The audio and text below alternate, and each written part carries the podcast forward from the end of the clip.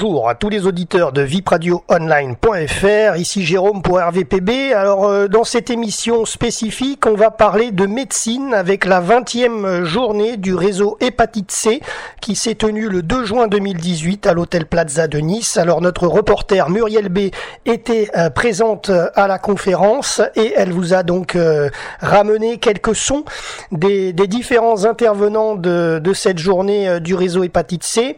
Alors notamment le docteur Clémence Canivet, euh, Régine Truchy euh, et Denis Ouzan. On va les écouter sur, euh, sur ce ce réseau hépatite C. Euh, il va nous parler également de l'hépatite B, de l'hépatite A, etc. Donc euh, ben, je vais vous laisser les écouter. Alors euh, également dans notre émission euh, reportage RVPB, nous allons écouter en programmation musicale nos artistes de l'association, pour notamment Skyern Aclea. Nous allons écouter M. Boudax et nous allons écouter les textes de Pascal Delagaré interprétés par Aurélie May. Voilà. Allez, tout de suite, on part directement écouter le docteur Clémence Canivet, qui est chef de clinique, assistante des hôpitaux de Nice et bientôt de Cannes. Euh, elle était la première à intervenir entre 9h et 9h30 en ce 2, en ce 2 juin 2018.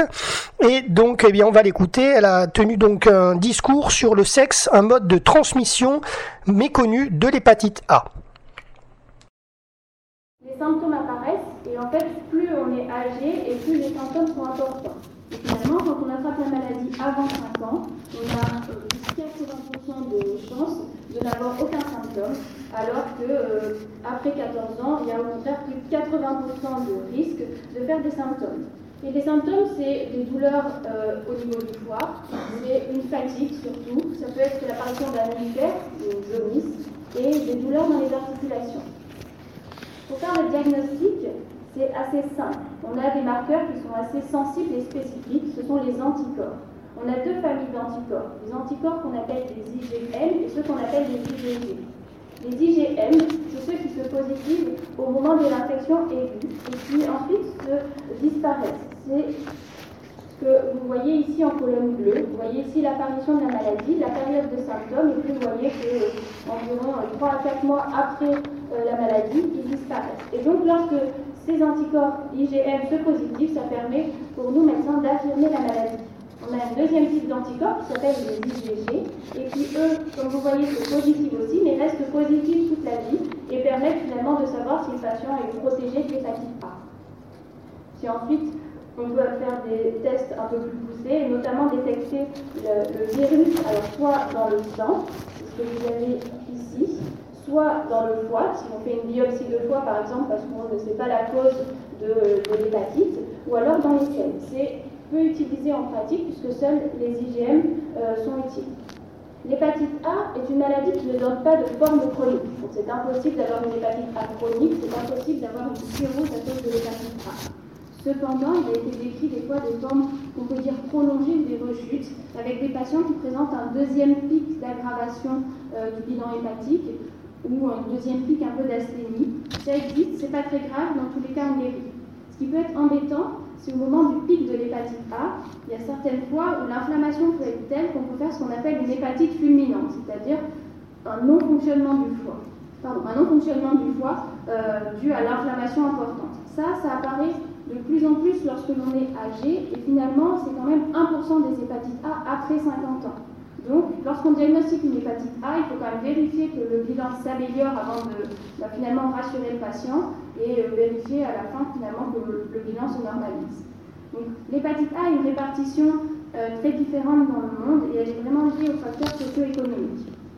Son principal et son seul mode de transmission est la transmission féco-orale, soit directement d'individu à individu, soit par euh, bah, la contamination de l'eau ou des aliments dans des milieux avec une hygiène un peu précaire, ou soit bah, lorsque l'eau est souillée par la contamination, par exemple, de la vaisselle.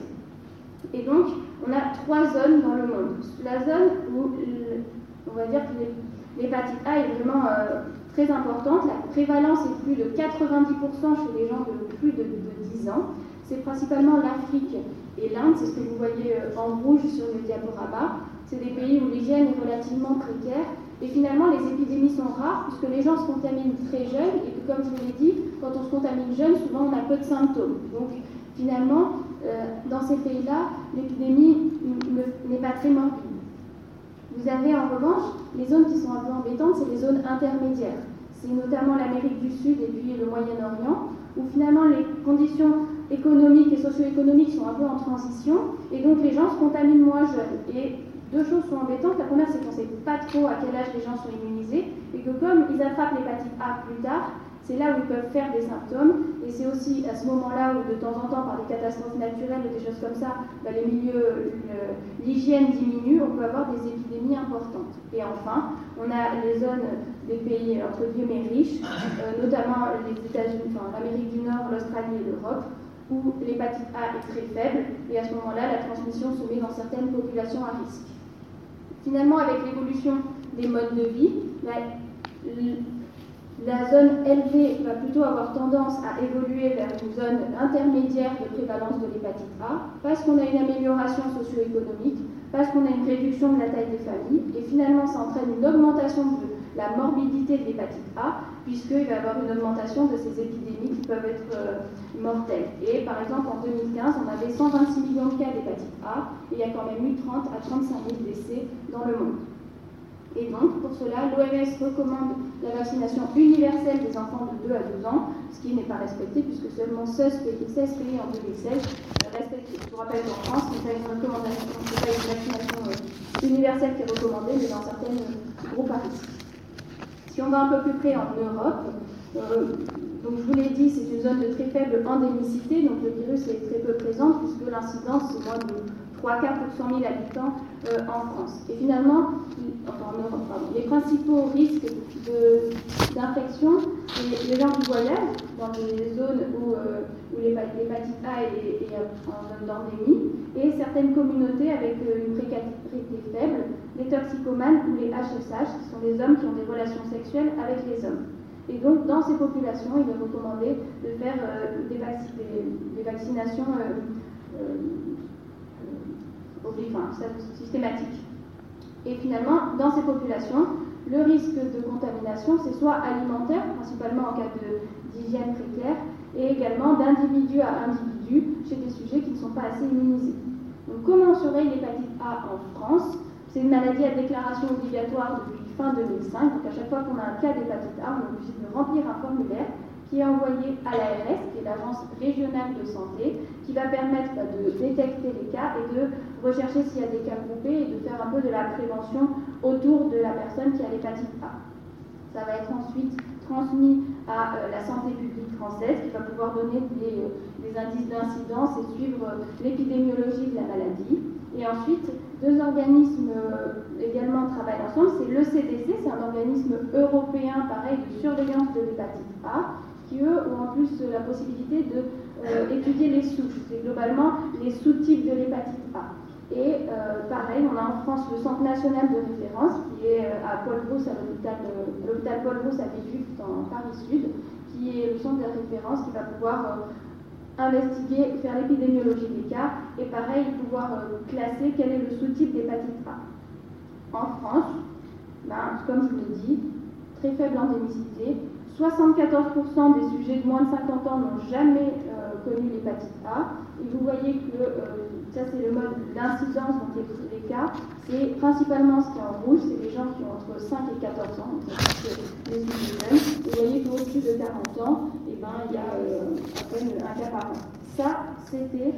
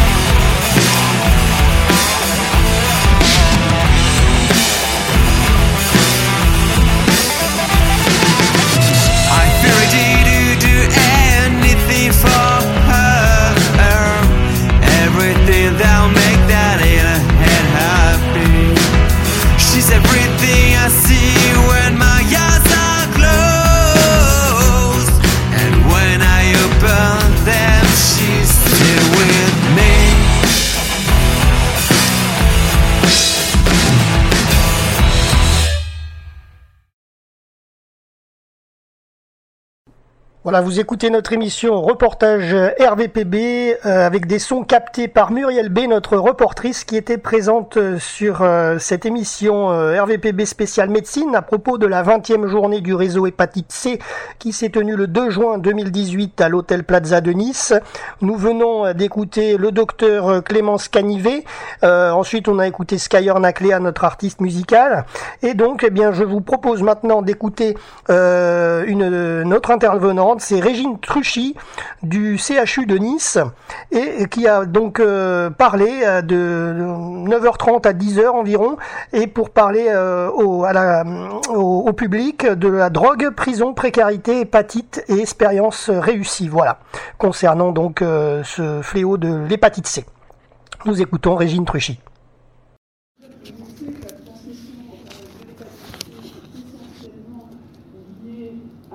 On sait euh, à l'usage de drogue, et notamment de. Euh, ce qui est intéressant dans cette étude euh, américaine, c'est qu'ils ont voulu évaluer en fait quel est le risque de transmission en fonction de l'âge des co-injecteurs. Donc une étude qui, qui des, usagers de drogue qu'ils ont suivis sur plus de 14 ans à San Francisco, plus de 800 usagers de drogue intraveineux, euh, hépatite C négative et euh, de moins de 30 ans. Ils les ont interrogés sur l'âge des co-injecteurs et le statut VHC ou pas. Et ce qui ressort euh, de cette étude, c'est que plus ils sont jeunes, et notamment de moins de 30 ans, plus le risque de contamination d'hépatite C est grand. On est entre 26 et 36% quand les co-injecteurs ont moins de 30 ans, alors que plus de 30 ans, on voit, on est entre 7 et 11% Alors, le rythme des injections est aussi un facteur de risque. Ici, cette étude canadienne est vraiment intéressante. Elle montre ici la probabilité d'infection en fonction euh, du nombre de la fréquence des injections. Alors, bien entendu, ici en bas, si on s'injecte pas ou peu, on a peu, peu de risque. Mais si on s'injecte, c'est la courbe rose, fréquemment, mais tout le temps fréquemment, on augmente le risque, mais on voit qu'on est là. Et en fait, ceux qui ont le plus de risque de se contaminer, c'est-à-dire c'est ceux qui s'injectent soit de plus en plus, qui augmentent leur, leur euh, toxicomanie, mais en haut, en marron, c'est ceux qui s'injectent de moins en moins fréquemment. Ceux qui sont en train de diminuer leur toxicomanie sont finalement les plus à risque de contamination, probablement parce qu'ils n'anticipent pas leur injection, on leur propose, euh, voilà, mais du coup, ils prennent des risques qu'ils ne prenaient ne prenaient pas avant quand ils s'injectaient régulièrement. Pour euh, les politiques de réduction des risques doivent tenir compte à la fois euh, de, de- de deux stratégies, bien sûr les TSO, Subutex, Méthadone, on sait que ça diminue euh, le, le risque de contamination, mais aussi les programmes d'échange de secours. Cette étude, cette méta-analyse qui a été menée de par le monde, sur 28 euh, études, montre que en fait, les TSO seuls euh, permettent une réduction de l'incidence de l'hépatite C que de 50%. Les programmes d'échange de seringues seuls 66%.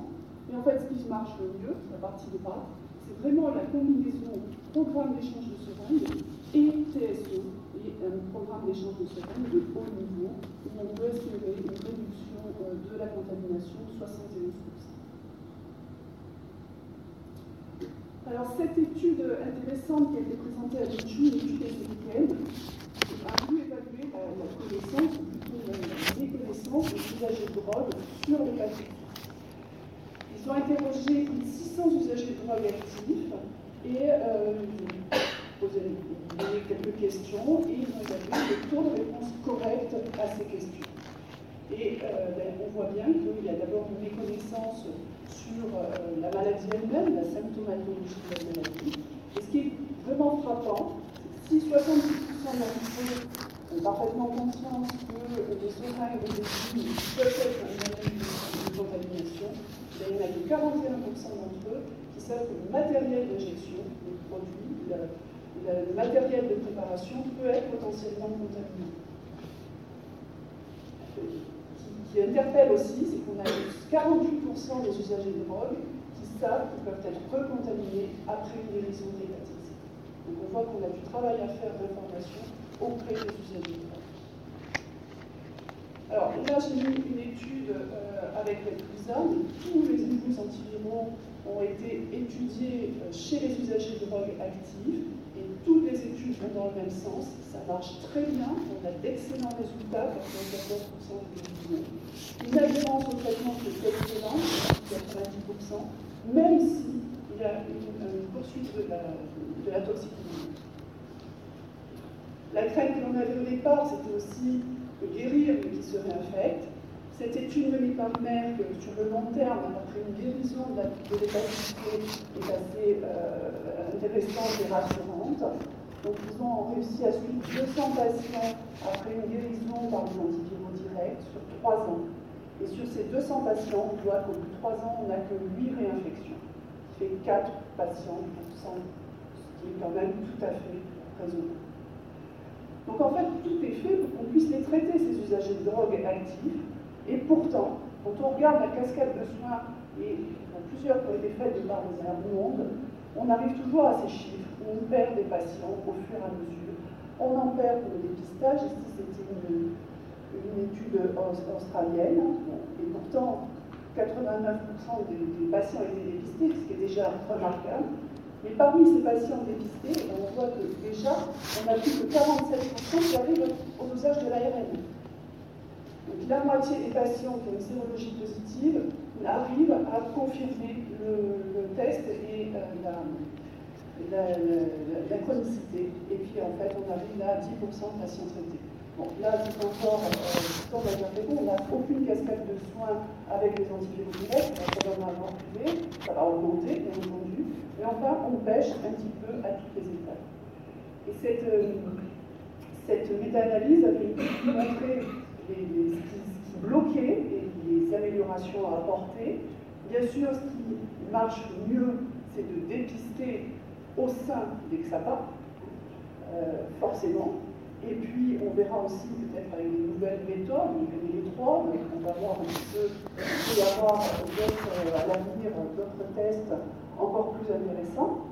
Ce qui bloquait aussi euh, jusqu'à présent, ben, c'est euh, l'accès aux soins, c'est-à-dire la consultation spécialisée au sein du XAPA.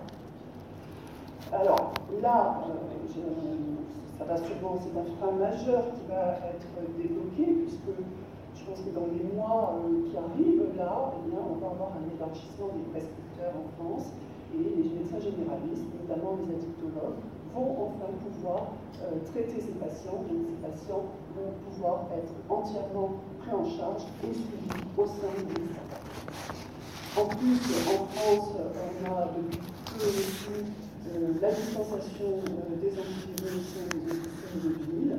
Et ça aussi, c'est un train qui se lève parce que c'est beaucoup plus facile pour les d'aller chercher le traitement à la pharmacie du coin qu'à la pharmacie de l'hôpital. Alors un test de diagnostic rapide intéressant, on a vu que euh, bah, la sérologie était positive, mais le contrôle de la virémie, euh, souvent, n'est pas fait. Donc ça, ce sont des tests avant cette formation et quelques mois après cette année. Ici, on a, euh, avant la journée de formation, en gros 5% en orange, là, des patients qui étaient traités on a 60% des patients qui n'étaient pas du tout suivis pour l'hépatite C. et ici en vert foncé, les patients suivis. 21 mois après cette journée de formation, on a tout ça, ce sont des patients qui ont été soit traités, guéris, soit en cours de traitement, donc plus de 50%, et on a plus de 30% des patients qui ne sont pas suivis. Ce qui montre bien vraiment l'importance de l'implication des hépatologues au sein des SAPA, et aussi la capacité pour les équipes d'Addicto de prendre en charge ces patients une fois formés. L'étude qui a été présentée à l'ISEUL qui montre bien l'intérêt de sur site. Une étude euh, australienne euh, qui a voulu évaluer euh, l'incidence de l'hépatite C en prison. Ils ont suivi détenus, 300 détenus pendant 3 ans, de 2014 à 2017, des patients, donc des détenus négatifs pour l'hépatite C, ou s'ils ont une sérologie positive avec un ARN négatif et ils ont euh, ainsi dépisté tous les six mois euh, les cas d'hépatite C. On a 5,6% de primo-infection d'hépatite C et 11,3% de réinfection. Énorme par rapport à la population euh, générale. Et les facteurs de risque de contamination en prison, c'est le fait d'être injecteur avant d'être incarcéré, et surtout dans le mois qui précède l'incarcération, et s'il y a aussi l'antécédent déjà d'une autre incarcération. Ici, un schéma de, prise en charge en, prison qui est très intéressant, encore les Australiens. Euh, ils ont euh, mené sur 14 euh, prisons une prise en charge de l'hépatite C coordonnée par une infirmière. En fait, ils ont dépisté absolument tous les détenus et quand il y a une sérologie positive, il y a une, infirmière dédiée d'éducation thérapeutique qui fait une première consultation, qui va évaluer l'état clinique du patient, qui va faire évaluer la fibrose, faire un fibroscan, et évaluer l'éligibilité au traitement en fonction de la durée de la peine de prison. Et puis, une fois que le patient est éligible, c'est supervisé par un médecin, mais qui ne voit pas forcément le patient en face-face dans l'immense majorité des cas, c'était en télémédecine. Il n'y a que 18% des patients traités qui ont eu une vraie consultation médicale avec le médecin, c'était euh, des cas plus complexes. 910 patients étaient éligibles au traitement. On voit que 95% d'entre eux ont eu accès au traitement. C'est vraiment un système qui marche très bien, avec un taux de guérison euh, très très bon, 95%. Alors, est-ce que l'élargissement des prescripteurs va permettre d'éliminer En fait, ce qu'ils ont fait, c'est qu'ils ont, euh, façon consécutive, inclus 84 personnes euh, hébergées dans ce centre et ils ont évalué la consommation d'alcool, de, drogue, dépisté les trois virus et fait un fibroscan. Ce qui ressort d'abord, c'est que 18% bah, de cirrhose, 40% de fibrose significative chez ce profil de patient. Ce n'est pas étonnant, ça vient des comorbidités, beaucoup de consommation d'alcool, 45% d'alcoolodépendance, usage de drogue, 77% de, des psychiatriques. Et ils ont retrouvé une prévalence, une séroprévalence de l'hépatite C de 43%. C'est énorme. Et malgré cette précarité, ils ont constaté quand même une très bonne acceptation de la proposition de soins qui a été facilité par le fibroscan mobile. Ce fibroscan, c'est vraiment, quand on peut l'avoir, un outil motivationnel pour les patients. Alors il est vrai qu'à l'heure actuelle, euh, c'est plus un frein pour démarrer le, traitement, mais je pense que quand même en France, on se doit d'évaluer la fibrose avant de débuter un traitement. Ça peut être par fibrotest, hein, pas forcément par fibroscan, parce que toutes les études le montrent, et celle-ci en est un exemple, on a à peu près 20% de cirrhose dans la file active de nos patients âgés de drogue. Donc ici, 20% de cirrhose, 30% de F3 Alors cette étude euh, était intéressante, c'est une étude australienne qui a été menée aussi dans un centre euh, d'hébergement pour sans-abri, de, de, population très précaire. Ils ont voulu euh, évaluer le délai de, démarrage du traitement avec, euh, avec un fibroscan sur site. En fait, ils ont acquis un fibroscan sur site. Ils ont comparé le délai d'attente pour avoir le traitement avant et après l'acquisition de ce fibroscan. Et on voit qu'on a gagné 200 jours pour le démarrage du traitement. Ça peut être un fibrotest aussi, ça ne doit pas être un frein malgré tout pour démarrer le traitement, bien entendu. Alors, j'ai voulu vous, donner un petit peu ces, résultats euh, du COMED, qui est un comité pour la santé des exilés à l'hôpital Kremlin 17 je, pense qu'on ne se rend pas franchement compte de ce que peut être la précarité et la vulnérabilité de certaines populations en France. C'est un centre de santé qui reçoit des personnes migrantes arrivées récemment en France. Et ils ont évalué donc les indicateurs de vulnérabilité sociale de ces patients entre 2014 et 2015. Ici, c'est l'ensemble des patients et sur la colonne de droite, les patients porteurs du VHC. Donc on voit 96% des patients n'ont pas euh, de logement et dont 27% sont sans abri. 29% déclarent ne pas manger à leur faim. 93% sont en situation précaire. 81% n'ont pas de couverture sociale. 55% ne parlent pas français, isolement. Et 38% sont en véritable détresse sociale qui est définie par le cumul des cinq systèmes précédents. Et ce que l'on voit, c'est que les patients porteurs de VHC sont plus vulnérables, en plus grande détresse que les autres. Donc on peut très bien comprendre que la personne qui ne mange pas à sa faim, qui n'a pas de toit, qui a faim, qui a froid, bah, sa préoccupation, ce n'est pas de se traiter de l'hépatite C. Et donc l'absence de cette dimension sociale, de domicile, etc., reste malgré tout un frein majeur à l'instauration alors, bien entendu, pour traiter ce profil de patient, c'est certainement pas les panneaux dans son coin qui va le faire, c'est certainement pas la diète tout seul non plus dans son coin. Il faut vraiment une collaboration euh, de tous les acteurs, que ce soit médicaux, sociaux, des structures, des PAS, des permanences de santé, des forums réfugiés, du milieu associatif, je pense à Médecins du Monde, pour arriver à...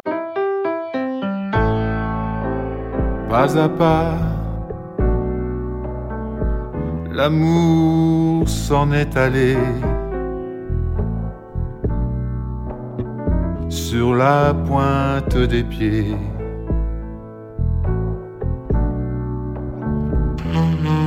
Pas à pas.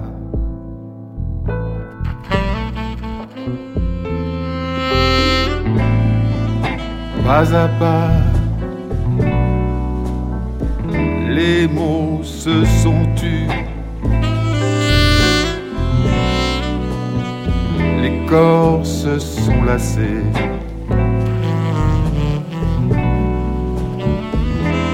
Les cœurs se sont fermés.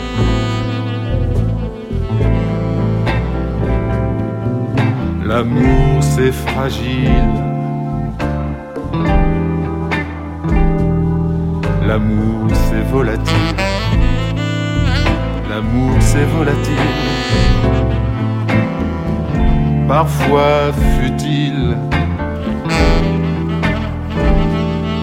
toujours difficile.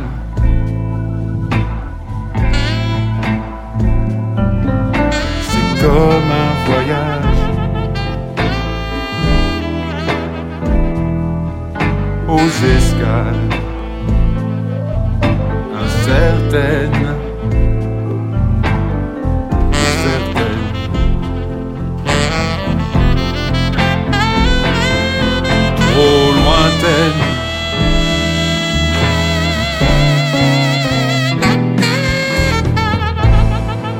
Step by step,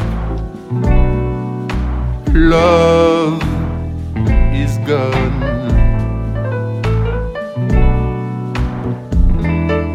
Love is gone. Step by step.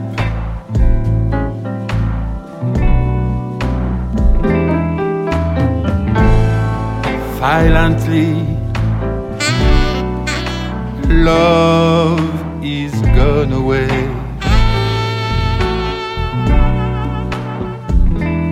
Love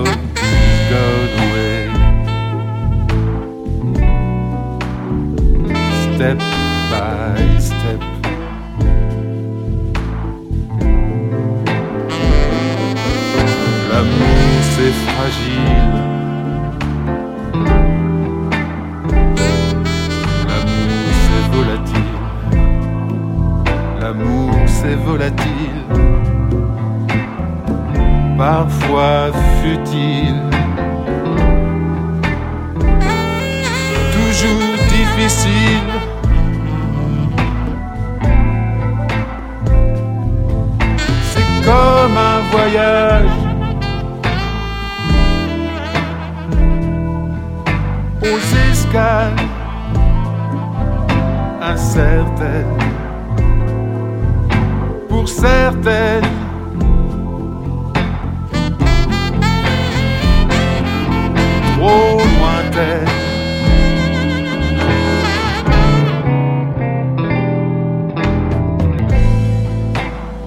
Pas à pas, l'amour est parti.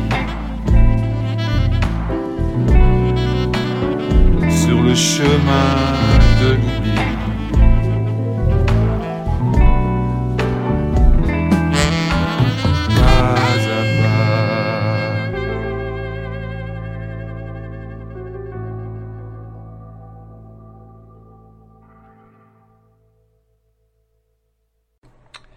Voilà, donc vous venez d'écouter euh, notre artiste musical M. Boudax et juste avant Régine Truchy euh, euh, du CHU de Nice. Tout de suite, on continue notre émission RVPB sur la 20e journée du réseau hépatite C et nous allons écouter maintenant Monsieur Petkov qui est de l'Archer 2 à Nice et qui a donc parlé de l'addiction au sexe. pour décrire une expérience qui amène à la mort, c'est-à-dire la mort comme étant la fin de la vie, mais aussi pour décrire des expériences euh, d'extase, d'expériences de plaisir. On dit c'était mortel. Donc le plaisir poussé au paroxysme. Et est-ce qu'il y a un rapprochement Et là-dessus, la psychanalyse de nous éclaire. En gros, on ne va pas trop rentrer dans le détail, mais Freud il dit que le, euh, système psychique il va être organisé autour du principe de plaisir, c'est-à-dire la satisfaction de nos, de nos pulsions, de nos besoins. Et tout ce qui est au-delà du principe de plaisir, et ça va être justement la pulsion de mort. Ça va être le mortel. Le mortel comme étant en extase, mais comme étant aussi quelque chose qui se rapproche de la mort. Alors, pour introduire la distinction entre sexualité et sexuelle, déjà il faut introduire le terme de sexe. Le sexe, qui vient de latin, donc sexus, vient de couper. Donc déjà dans le terme, on a l'idée de la division, de l'incomplétude. Donc je vous renvoie au mythe de l'androgyne, qui est développé par Platon dans le banquet, où euh, Platon il nous présente ces êtres qui étaient des êtres dotés des, attributs sexuels des deux sexes, donc qui étaient des êtres complets, et qui ont été punis par les dieux, donc les dieux qui les ont divisés. Et, et- en gros, Platon il explique, après ils ont passé leur vie à, chercher, à chercher leur moitié, à chercher la complétude, promise et jamais acquise. Alors, lorsque je parle de sexualité, euh, je fais référence à un aspect universel de la sexualité. La sexualité chez tous les êtres vivants. Là, on va parler. Écoutons maintenant Denis Ouzan de l'Institut Arnaud Zang de Saint-Laurent-du-Var et qui va nous aussi- lui aussi nous parler de l'hépatite. Alors on prend 2015 comme année référence, c'est le début de notre campagne. On voit qu'en 2016, pour l'hépatite, pour les ALD, VIH, VHC, V- l'hépatite plutôt, on augmente de, 40 de 70%, par opposition au Bouches-du-Rhône, département contrôle voisin et amis, qui était à 14%, plus 14%. On a des collègues hépatologues brillants, mais ils n'ont pas la campagne là-bas, donc on est mieux qu'eux. Ici, grâce à notre campagne vis-à-vis du monde d'ALD, on était à 60% en 2017 et seulement 2% dans les Bouches-du-Rhône. Donc augmentation de façon significative du pourcentage d'ALD dans notre département. Et peut-être pour moi la chose la plus importante, parce qu'au départ c'était l'objectif de cette étude en parlant des, trois virus, c'est que pour le VIH, on a augmenté de façon significative le nombre d'ALD dans notre département par opposition au Bouches-du-Rhône. Vous pouvez voir qu'on atteint des chiffres très significatifs en 2017. Autrement dit, quand on parle des hépatites, on bénéficie aussi du VIH et l'inverse du VIH pour les hépatites. Et clairement, il faut faire des choses pour les trois virus. Alors, ici, c'est en fait ni c'est les Alpes-Maritimes, ni Côte d'Azur, ni c'est notre département, puisque je suis assez d'accord avec Pascal Mélin qui dit qu'il faut essayer d'avoir des espaces de, dépistage, qui soient un cabinet, une région, un département, nous c'est le 06. Alors, une fois, mon ami euh, Isabelle Rosin me disait, tu vois, Denis, il y en a beaucoup qui parlent de tox, il y en a beaucoup qui parlent de général, mais c'est bien de parler de tout en même temps. Je crois qu'il est important dans notre département, si on veut arriver au zéro, c'est d'avoir effectivement ce qu'on a fait là et ce qu'on continue à faire. C'est un dépistage en population générale. Il faut qu'on travaille sur le dépistage, alors qu'il se fait une fois dans la vie, au moins une fois, s'il n'a pas été fait. Le dépistage, l'intensification du dépistage et du soin dans les, auprès des populations ciblées, les XAPA, les CARU, les prisons, les micro-XAPA, les migrants, je rappelle, et là sur le travail, j'espère qu'il va être suivi par le Conseil euh, général des Maritimes, ici il y a des foyers de jeunes migrants de 18 à de 12 à 18 ans. Ils sont 280. Et Albert, si tu pouvais dire un petit mot à Thierry Piche, parce que c'est une proposition que j'ai faite, d'essayer d'avoir en un cas, en une semaine, le dépistage de tous ces migrants, 280 migrants par buvard, en septembre, pas encore fait, mais c'est une demande auprès du Conseil général, parce que fournir dans notre département une évaluation de ce que représente la, la, la séroprévalence B, C, VIH par buvard chez les jeunes migrants du département, puisqu'ils sont 280 et tous dans des foyers. Et enfin, le traitement VIH et VHC de tous. Et là, nous, on s'y emploie, on a traité comme des fous. L'histoire, c'est d'arriver à zéro hépatite C réellement. Et pour terminer, je voulais remercier vivement tous ceux qui euh, ont aidé, ont participé à ce travail, ont aidé à ce travail. Il y a tout le réseau Ville Hôpital Hépatite C Côte d'Azur. Il y a le Corélique PACA Est, avec qui on est partenaire complètement. Il y a Léa Ouzan, Sylvia Rollin, la mairie la CPM des Alpes-Maritimes. Et je voulais terminer par les trois laboratoires qui nous ont aidés pour toutes les phases de la campagne et qui j'espère vont continuer. Deux d'entre eux ont déjà dit oui. C'est les laboratoires AVI, et MSD qui nous aident aussi dans cette journée et qui ont euh, participé aux trois premières années de campagne et j'espère pour quatrième, déjà deux ont répondu positivement. Et je vous remercie de votre attention et de votre présence aujourd'hui avec nous.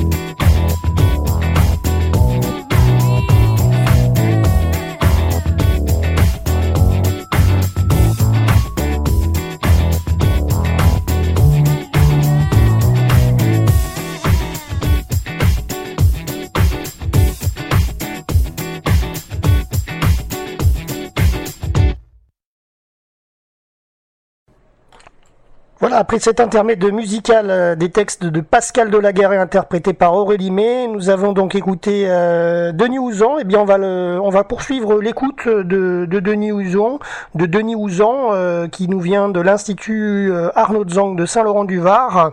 Il était intervenu euh, en ce 2 juin de midi à midi 30 et là, il, il va évoquer la sensibilisation au dépistage des hépatites et du VIH et la campagne du 06 euh, acte 3.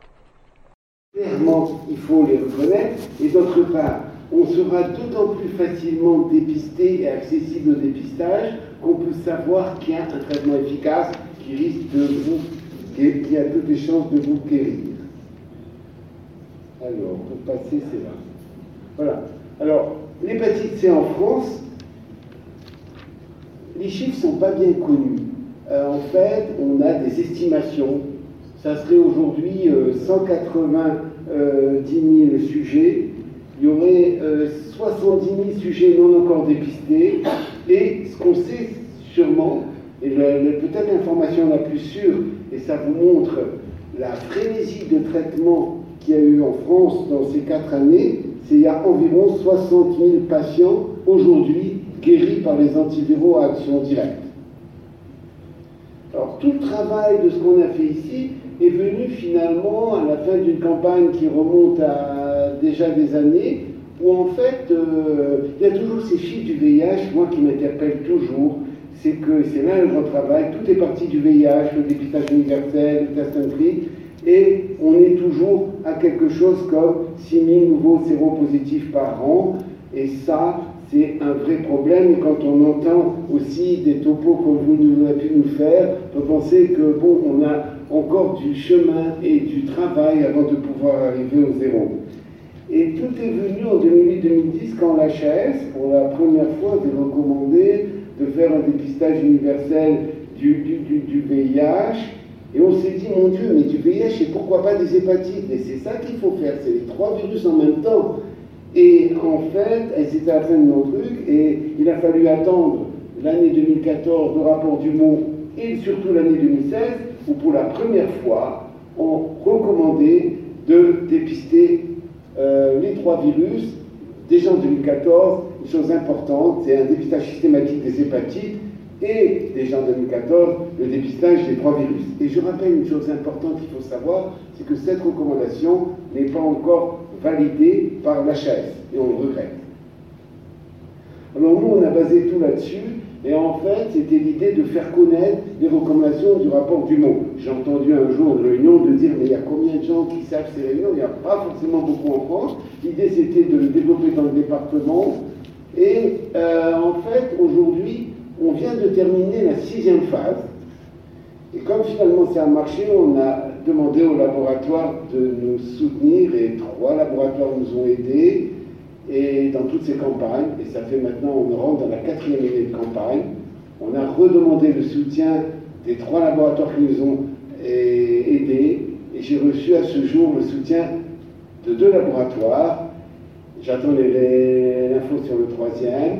Donc on devrait pouvoir continuer encore ce travail. Alors je voulais vous montrer l'évolution que l'on a eue dans le temps, parce qu'on a réfléchi aux affiches, on a évoluer dans le temps. Et pourquoi je vous les montre? Parce qu'à la fin, au final, on va faire un feu d'artifice de toutes les affiches en même temps. Alors la première affiche, c'était faites-vous dépister au moins une fois, des traitements efficaces existent, et surtout protégez-vous.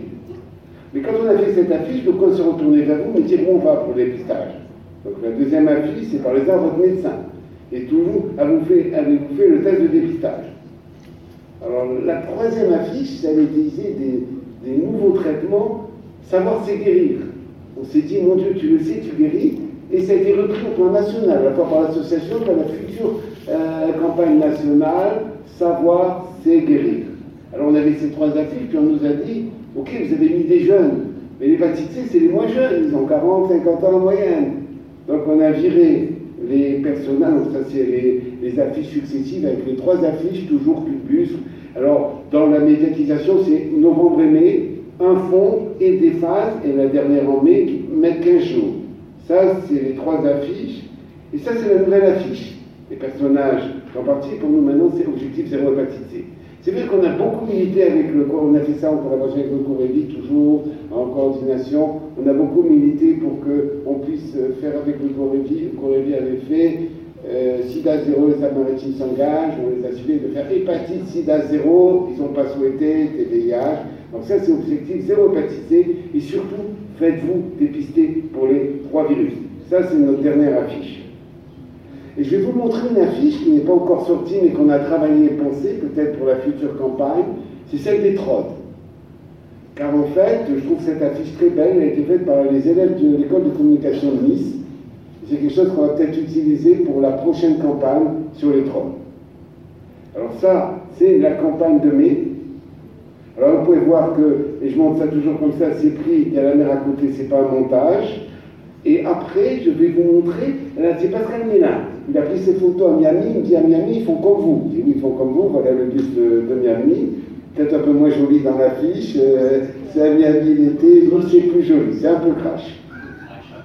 Ça, c'est le tramway à chaque fois, et on en remercie la euh, municipalité de Nice de nous donner un accès gratuit euh, au tramway, parce qu'il faut savoir que sinon ça coûte 30 000 euros la semaine, mais un accès est gratuit au tramway sur 15 jours d'une phase de tramway qu'on a fait donc 6 fois avec euh, toujours cet affichage qu'on va continuer.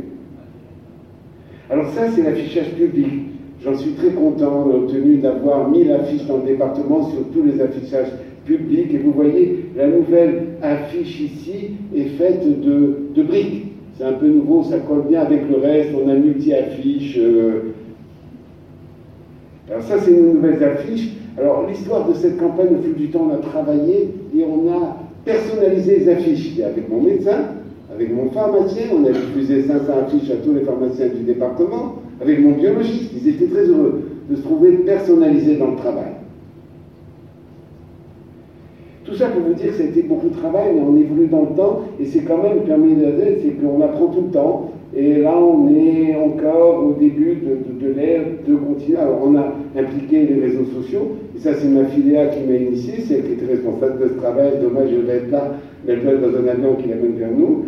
Et là, ici, euh, ah oui, en plus, on a fait quelque chose d'intéressant là récemment, puis j'espère qu'elle va continuer dans cette voie. C'est l'interview mise sur la page Facebook et sur de, de patients, des patients avec leur accord, tout ça il y a une patiente qui a raconté que la campagne lui avait sauvé la vie. Pourquoi? Parce qu'elle été voir son médecin pour renouvellement du médicament de la thyroïde. Le médecin qui avait vu dans les affiches lui a dit Mais est-ce que vous accepterez de faire le test? Oui. Elle a eu le test, elle était adressée à nous, il a traité trois mois, il a guéri. Et ton histoire, ça fait en tout un an et demi. Donc euh, c'est l'histoire d'une campagne, d'un dépistage, d'un traitement, d'une guérison. Et alors, euh, Léa a interviewé aussi des pharmaciens, des médecins qui s'occupent de sa part, d'aucun d'eux, pour essayer d'animer notre page Facebook qui aujourd'hui a 7500 visiteurs. Alors, on a fait, grâce au laboratoire, il y a des retours de campagne qui nous ont beaucoup appris, puisqu'on n'en a fait que deux, mais pour vous dire qu'on a interviewé des médecins généralistes du département, 100 dans le département, et que si 44% d'entre eux, si 33% d'entre eux avaient vu l'affiche euh, six mois plus tard, ils étaient passés à 44%. Donc on a eu une information des médecins généralistes du département. Remercie aussi l'un des laboratoires ici présents de pouvoir amener des affiches au sein euh, des cabinets médicaux. Et pour les pharmaciens, il y a eu deux phases. En juin 2016, 51 des, pharmaciens avaient affiché et 58% en décembre. Donc au fur et à mesure des campagnes. Voilà, nous arrivons au terme de notre émission médecine de RVPB, reportage VIP Pressadum Brandt.